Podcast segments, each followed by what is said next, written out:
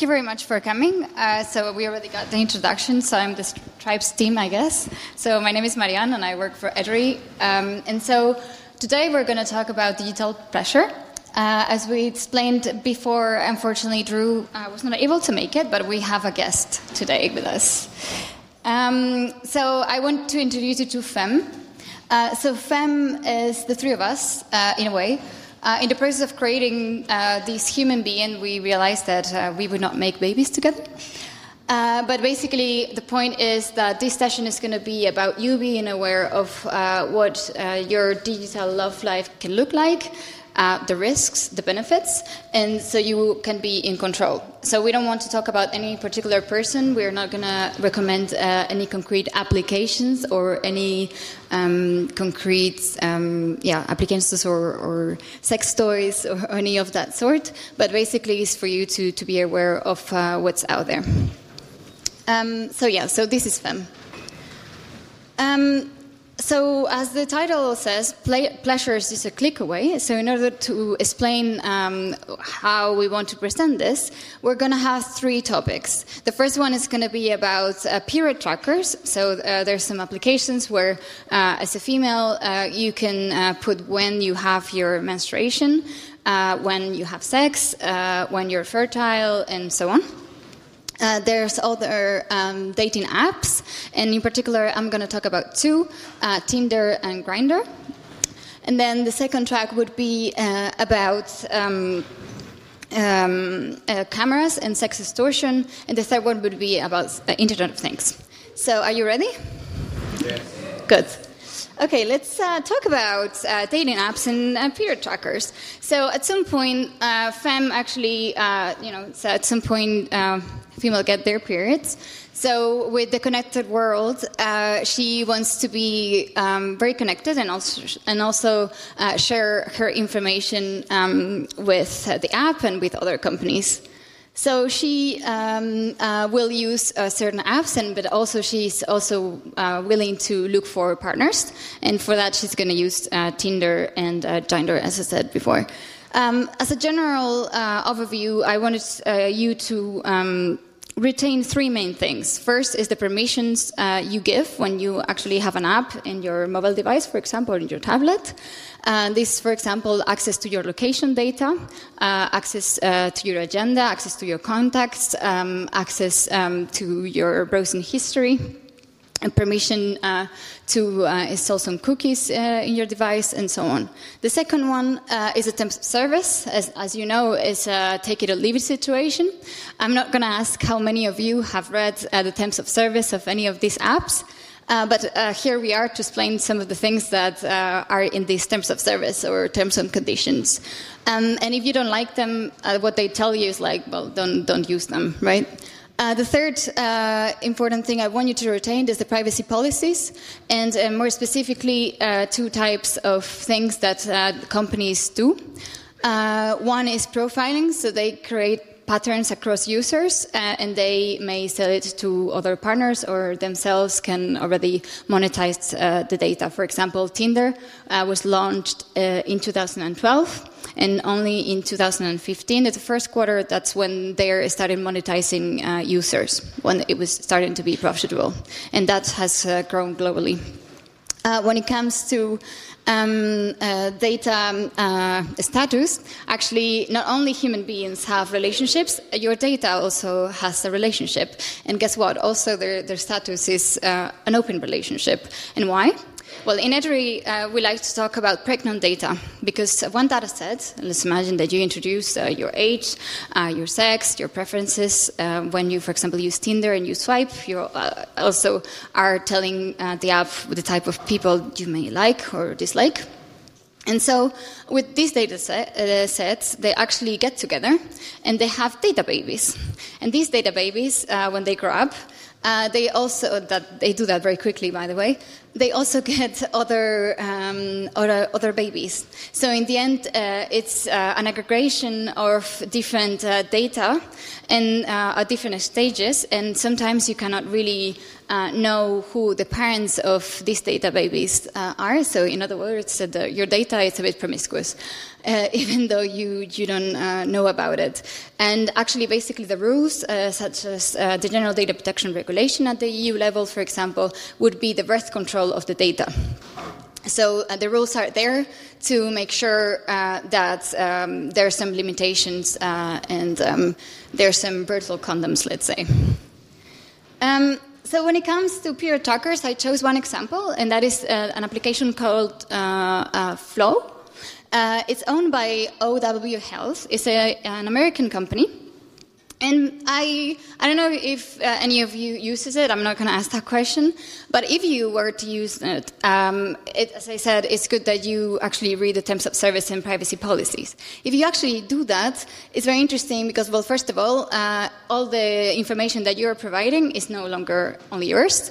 Uh, it now belongs uh, to uh, OW Health because you give a, a license uh, to be used um, not only by it but also by other companies with whom uh, they have uh, agreements and partnerships. Also, if you delete um, some data, imagine that you introduce that, oh, I, I got my period this day, and in the end, it's like, actually, I don't want to provide exact date and I want to lie to the app uh, they, you think that they may, um, you know, that, that, piece of information will no longer be there.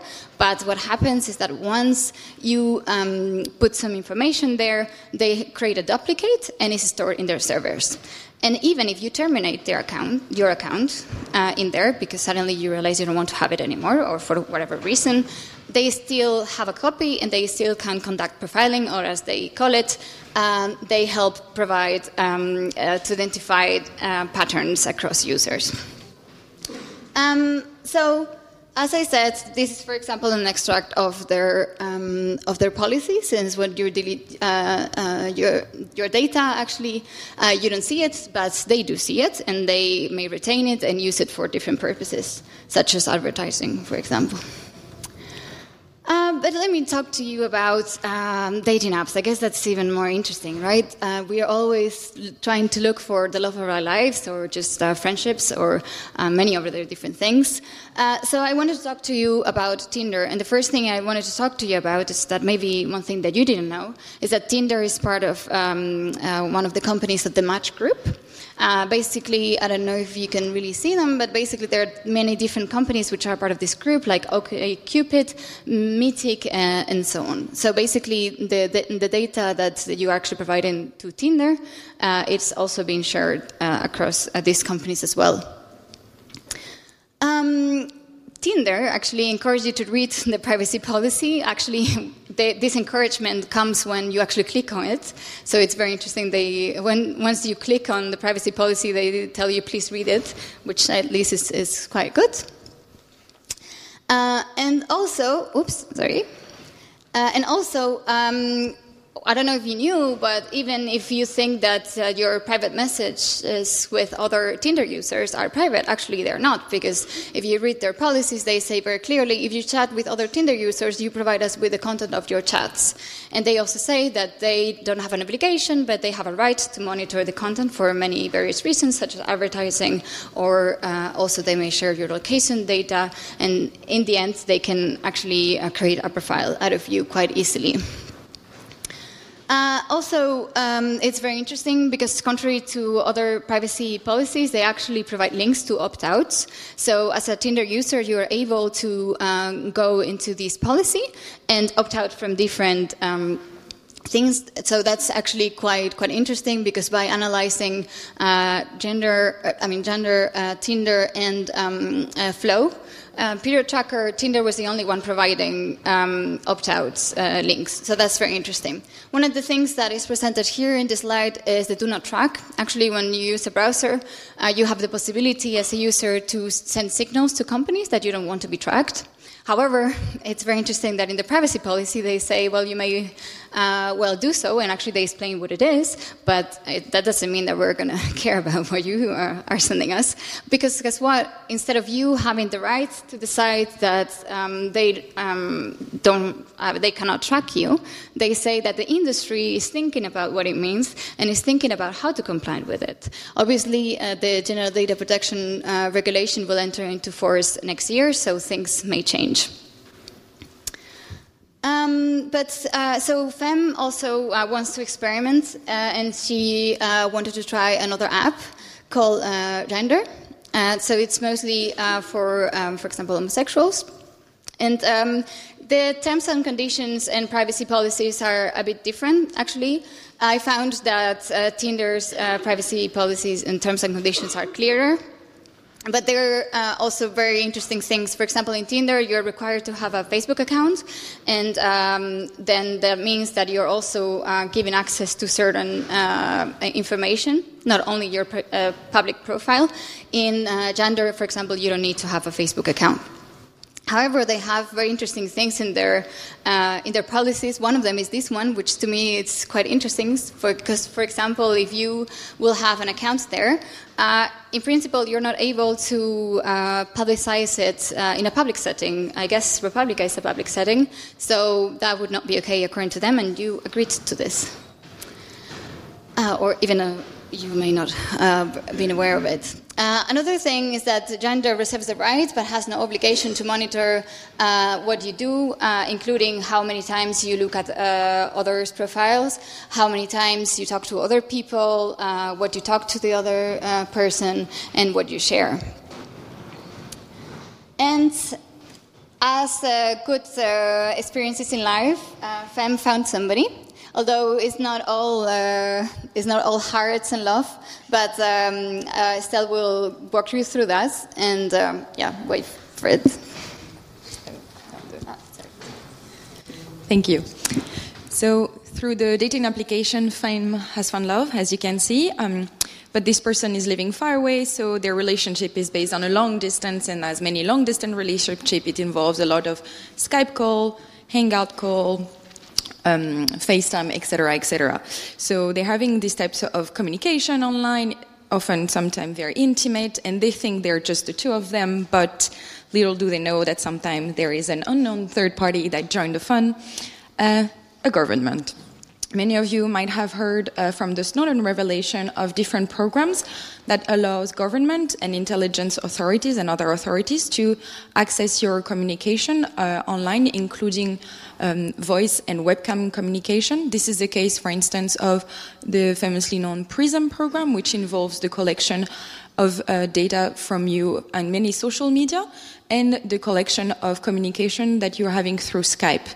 Initially, in 2011, the first slides uh, revealed by the Snowden revelation indicated that it only uh, covered the messaging, um, the text messaging sent through Skype, then just the voice, and then the video was added. So the full communication and everything that was happening during that Skype communication could be recorded, searched, and used by, uh, by the authority. The authority even created a sort of user guide for their officers in how to search through this large amount of data and communication data that they were collecting because it was so much. You might have heard of what um, search engine they internally use called uh, XKeyscore, and they had specific feature within XKeyscore to search through the Skype data that was here for certain target. Similar programs were created also by the British intelligence community, the GCHQ, through a program called Optic Nerve that was uh, installed in 2008, which um, included the collection of webcam um, of webcam recording from uh, Yahoo accounts it worked a little bit differently than the Prism. The Prism recorded the whole conversation you were having. The Optic Nerve, according to the document that were leaked, there was a system where the webcam was taking pictures of the communication every now and then, and then they would have um, sort of screenshots of the communication that was happening. This, of course, uh, is a clear infringement on our right to privacy, to data protection. When people are aware of this, it also creates um, the possibility of self-censorship because people know that they are actually not having a one-on-one conversation, but there is a sneaky third party that is here in the back looking at you or recording in order to access later. But this data can also u- be used in the future by government to sometime blackmail you. That has happened in the European Union. The Hungarian government has used um, recording, secret recording that they've made of a journalist who was writing story and revealing information about um, um, programs that the, the, the, government were doing that they wanted to keep secret. Um, so the government went to the journalist saying that they had videos of him um, having sexual relationship with partners other than his wife and threatened him to reveal them if he was not stopping that. In the end, the journalist decided to um, reveal the information to his wife. They got divorced, but basically the government used all of this information to uh, try to censor um, to try to censor the activity of the journalist. This is. Um, used by government, but this is also used by other third party, and there is a growing trend in the EU and around the world of what we call sextortion online. This can happen whether uh, you're having a chat on a webcam. There could be a third party person uh, that is accessing your webcam without you knowing it and recording or taking picture of you in front of the webcam to then put it uh, online. Or this can also happen when you're just in your bedroom with the webcam not being covered and uh, there is picture taken of you. The, the little light next to the webcam is not on, so you cannot detect the fact that this is happening. But then pictures will appear online or on website, and it will just have happened without your knowledge. This has very serious consequences on the lives of the people that are being abused through those systems. We have numbers from the UK that in between 2015 and 2016, the number of reported cases of sextortion have doubled in the country. The data available indicates that 95% of the victims at the moment are male, uh, from really young teenagers to older ones. Uh, but the crime, the National Crime Agency thinks that there is a large number of unreported, also uh, from uh, the, the, the female population. And it's difficult at the moment to link to have a clear indication on how much suicide are actually uh, linked to uh, this activity. Um, because in the in the way they process, people are feeling really ashamed. It really impacts their personal life it really impacts also their professional life. Some people lose their job over this.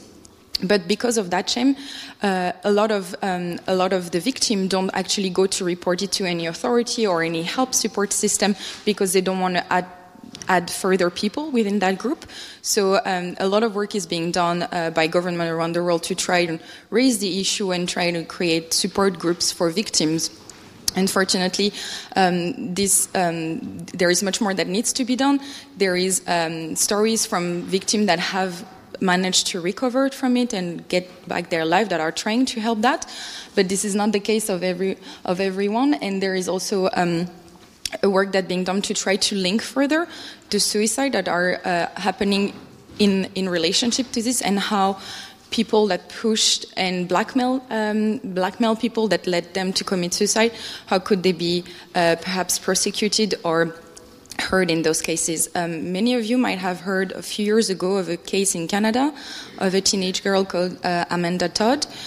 Who um, was tricked online uh, in a chat with someone she was uh, with with someone who, who she was discussing for more than a year, um, convinced her when she was 13 to take a um, take a picture of her breast, and the person then put the pictures online. She suffered bullying at school, had to move many, many times, but each time um, she was moving school, the um, the persecution continued because the person found out which school she was going. He was contacting the schoolmate, circulating the pictures, which has led to a lot of abuse, a lot of depression on her side, and she committed suicide in 2015. The person that went behind that was found in the Netherlands and con- con- condemned to 11 years of jail um, because in a lot of cases of sextortion, the, the, most, the most known one and the prosecuted one are often linked to teenager because it's not only extortion, abuse of private life, but it's also linked to child exploitation. and and um, illegal content, but there is also a lot of adults that are being targeted by that. So it's, um, there is a lot of research still needs to be done because the, the victims don't fit a specific profile.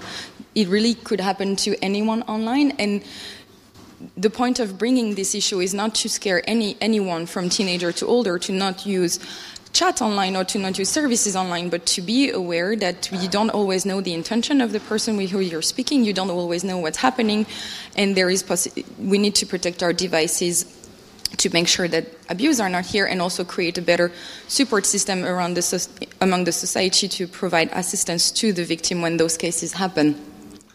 This is a big issue at the moment, mostly through webcam and smartphones. But if we put this problem in the context of the development of IoT and the fact that more and more products are having cameras, um, there is um, surveys and studies, and we heard yesterday in, in a presentation here that uh, within three years we're expecting to have 50 billion connected devices with camera, with micro, recording us at all time, then this problem of devices recording us and spying on us, uh, sometime um, blackmailing, uh, leading to blackmail, might be exponentially important. We already know from a recent case that um, the uh, GCHQ have used uh, Samsung Smart TV to spy, to spy on people by recording them and by also taking some video. We know of Alexa being used in some cases for recording. We know of uh, Cayla, a little doll that is spying on the children, playing with them. We know of baby monitors that have been spying on people, etc., etc. So the, the, the large uh, numbers of, of uh, connected, um, connected devices puts could put us in an age of the internet of ransomware where all the devices could turn against you and link to you being further blackmail. But Fanny will go into that in more detail. Thank you. Thanks. Thank you. So, as uh, Estelle already spoke about it, uh, there's a clear trend in the increase of the development and also the use of uh, Internet of Things. Well, Internet of Things, parallel to this trend, has become this buzzword, but we don't often offer uh, proper context or explanation. And uh, that was a problem for Fem too, who has heard Internet of Things, but also heard the um, Internet of Everything and also the Internet of Shit. And that made her really confused what, what this concept is about and if it's good or not. So we wanted to talk a little bit about what that is.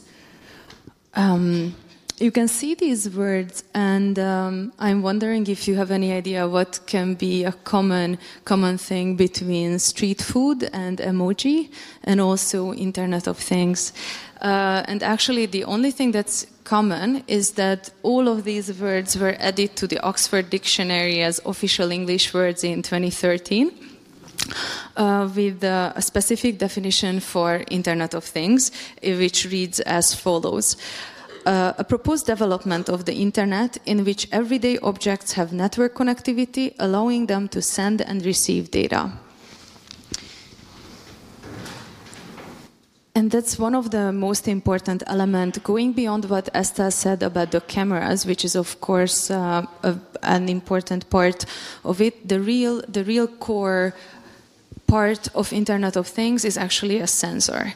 A sensor that is able to gather and transfer data between machines, but also to the cloud and enables these devices and mechanisms to offer real-time responses.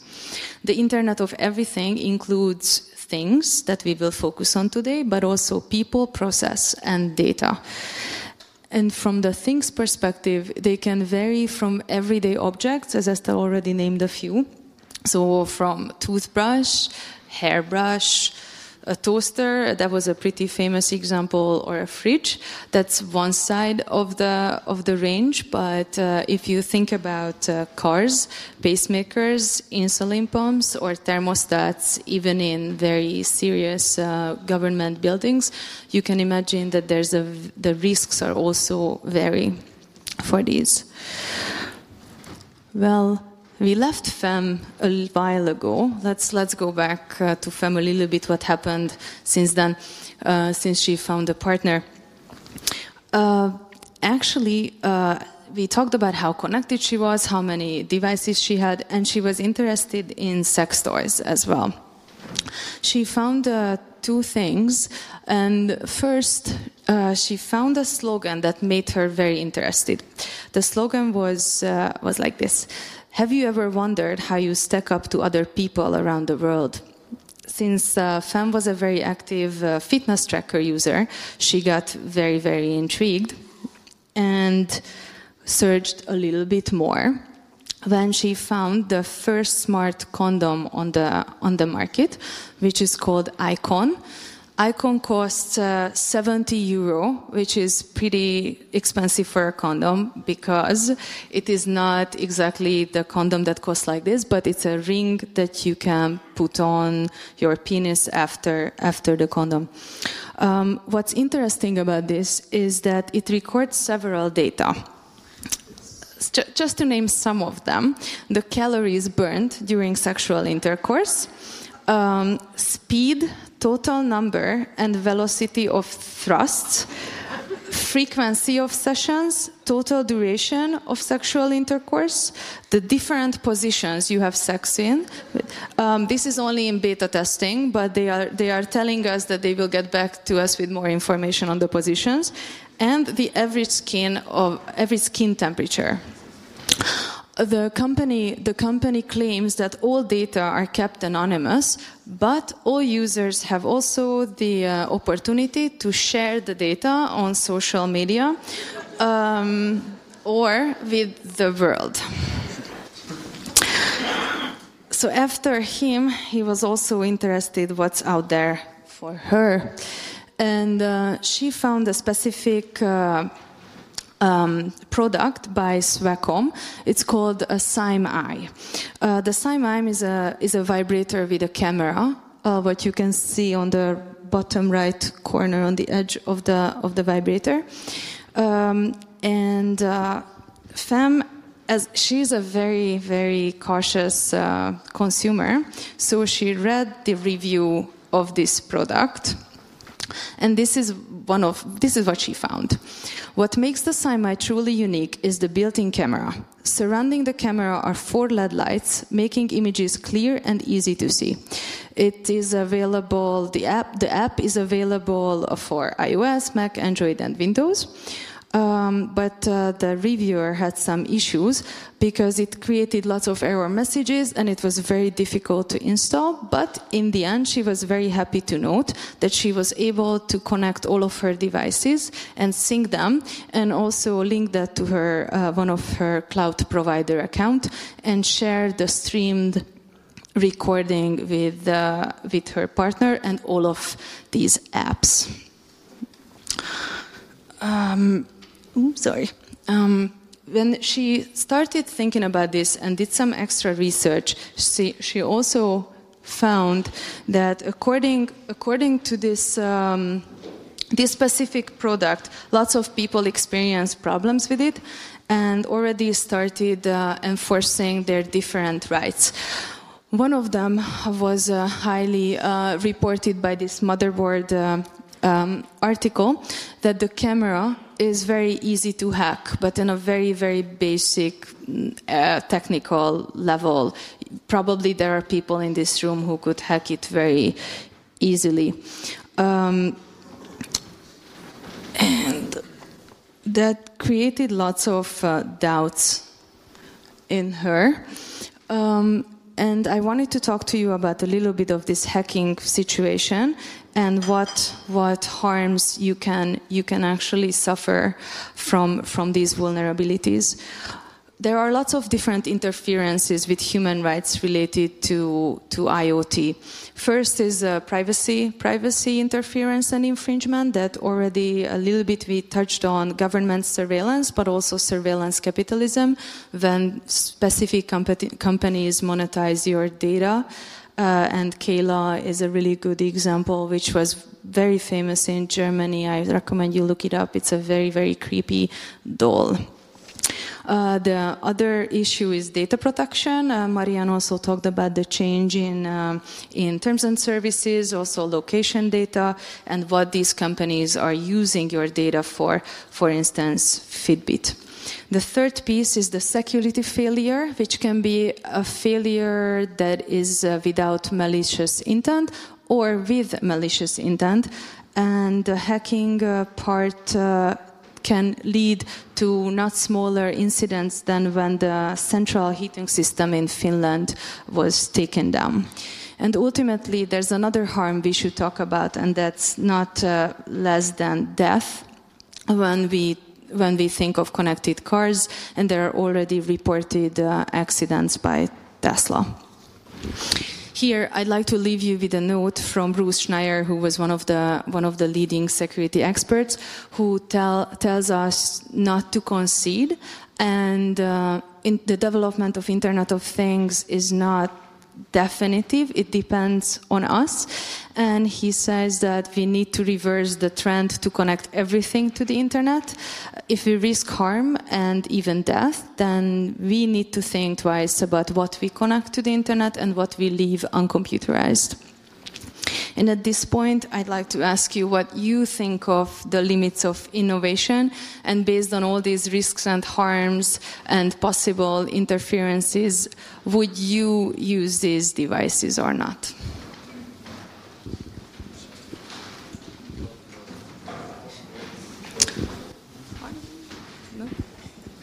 There someone who wants to go first? Otherwise, I can just say that it scares me. Okay. Have you have you had like have you talked to consumers of uh, of these uh, devices yet? Have you have you spoken to recently to someone who has like used some of these Yes. Yeah. So not what only, did they say? Not only we spoke about consumers. Uh, what my colleagues in the, what our colleagues in the U.S. did is they filed a complaint with the FTC, the Federal Trade Commission, which is their competition but also consumer uh, protection agency and they filed a complaint based on the technical insecurities and vulnerabilities and what the impact was pretty high because the company acknowledged uh, all the issues and they are thinking of withdrawing the product from the market until the proper security um, um, digital security standards are developed in the product. But we're talking about one product only, so there might be more like filed complaint of, of, of like uh, complaints against other sticks and webcams and things you like use with your body. Yeah, but even even with dating apps, uh, for example, uh, what organizations like us uh, do, especially in Brussels, is to talk to legislators to make sure that we put the rules that need to be put in place to prevent abuses from happening and to make sure that the users remain in, in control. Um, but what other organizations, like for example the Norwegian Consumer Council, did is that they uh, lodged a complaint against Tinder, and they did it to the ombudsman uh, in Norway. And thanks to that, actually, Tinder changed its terms of service worldwide. Uh, specifically, they introduced a lot of changes uh, for Europeans. For example, something that you think might be very basic. If you were a concerned Norwegian uh, consumer or user, um, you could not read the terms of service uh, in Norwegian. You had to read them in other languages, but not Norwegian. Or, uh, for example, Tinder was available for users um, below 18. Uh, and now uh, they're not able to, to use it. Or um, before the license that you grant to Tinder, uh, it was uh, quite wide. Now it's uh, rather limited.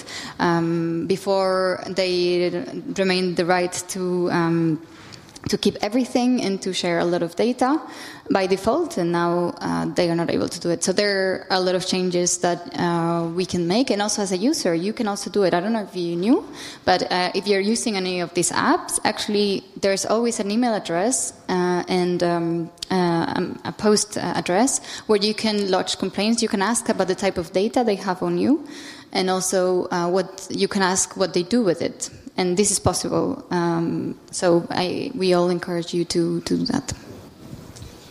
Hello. Thanks for the talk, first of all. It was very interesting.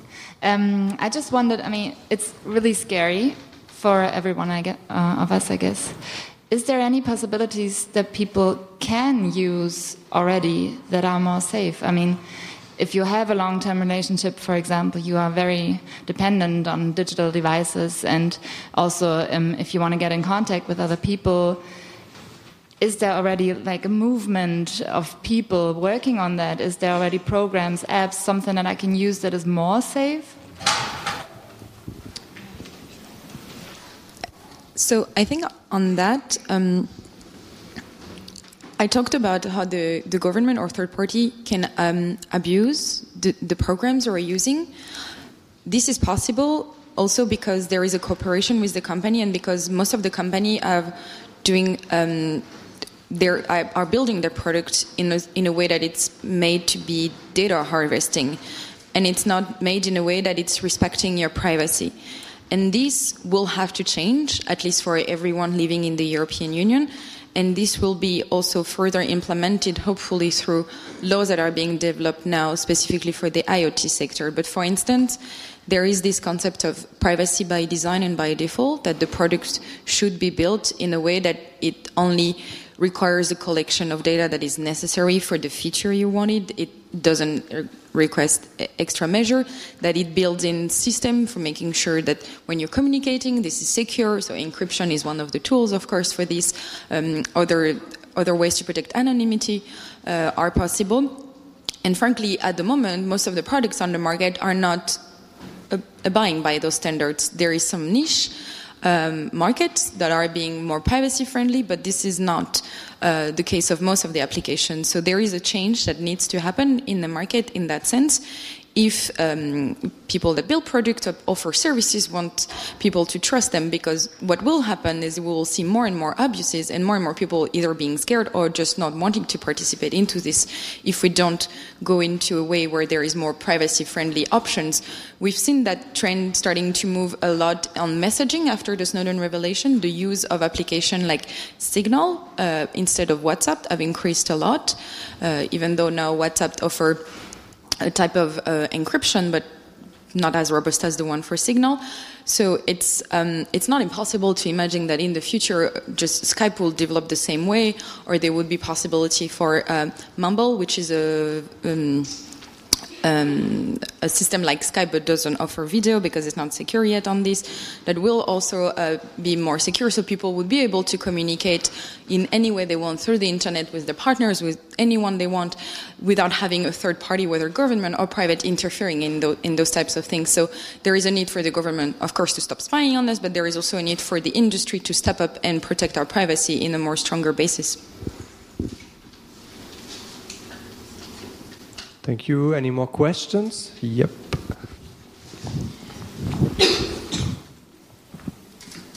Hi, I'm Natalia. I'm working for Wire. It's an end to end encrypted messenger. We also have a booth here just in case you want to hear more about us.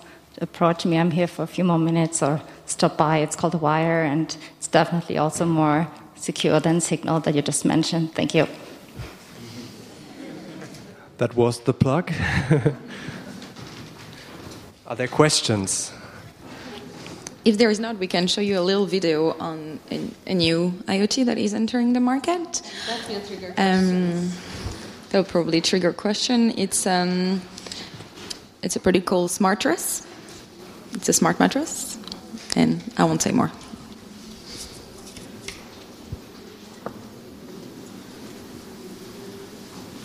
Just before the video, how many of you would find useful to have a connected mattress? Can you please raise your hands? Useful. I'm not saying that it's uh, privacy or friendly or secure. Okay. What for? I don't know. Why would you use it well, for? Primarily, what they offer it for is uh, the, the, quality of your sleep. Like they adjust even your posture and um, they personalize according to your movement and things like that. But as we can see it in the video, hopefully, there are some additional. Uh, advantages according to some uh, manufacturers. But um, I, I wanted to go back a little bit to what we can do and what are the secure apps or toys or anything. I, think it's very important to note that. Um, first, you have to make that decision that you need that specific feature to be connected to the internet or not. And if not, then don't choose that product. But if yes, then you should not be exposed to these uh, risks and harms because of your decision. So the answer is not definitely that you shouldn't use. The answer is that the manufacturers have an obligation to um, strengthen their uh, both legal and technological safeguards for, for users. as the video, is uh, not working, I Yeah. would just like ask another question. Uh, what you what you're actually saying is that either I can use the intelligent technology of like tracking my sleep with an intelligent mattress connected to the internet and pay with my data and lose my data to companies who sell it, or I could not use it at all. Is that correct? Well, that's the situation right now, but it doesn't have to be that way. And it's the same with social media, and it's the same the same with um, free press online. We're being told that in order to get it, we need to be tracked by advertiser because if not, it doesn't work. We're also being told that if you want to have free social media, you need to be tracked and your data being sold to other. If not, it doesn't work. These a business model have been created, but the business model of privacy has not been explored. So we're just being sold that this is the only way to do it when we have not explored a business model based on privacy and security. The problem with the first one, though, is that people will start realizing that you have pictures of your baby being used in advertisement, even though you didn't realize that you agreed to that. You have your data. Um, stolen by uh, by people and fake profile being created and abuse that leads to that that make you lose trust in this product and more and more. So if the industry does not react to this they will just get to a point where people don't trust those services but most importantly privacy and data protection are our fundamental right and if they want to offer us product they need to make sure they comply with this. It's not only just a good business decision it's a duty to do this. But we're not we're not going there because there is no enforcement of those rules at the moment.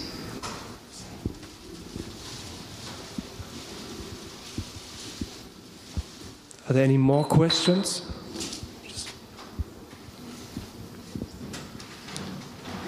So uh, I don't know if we should wait for the video.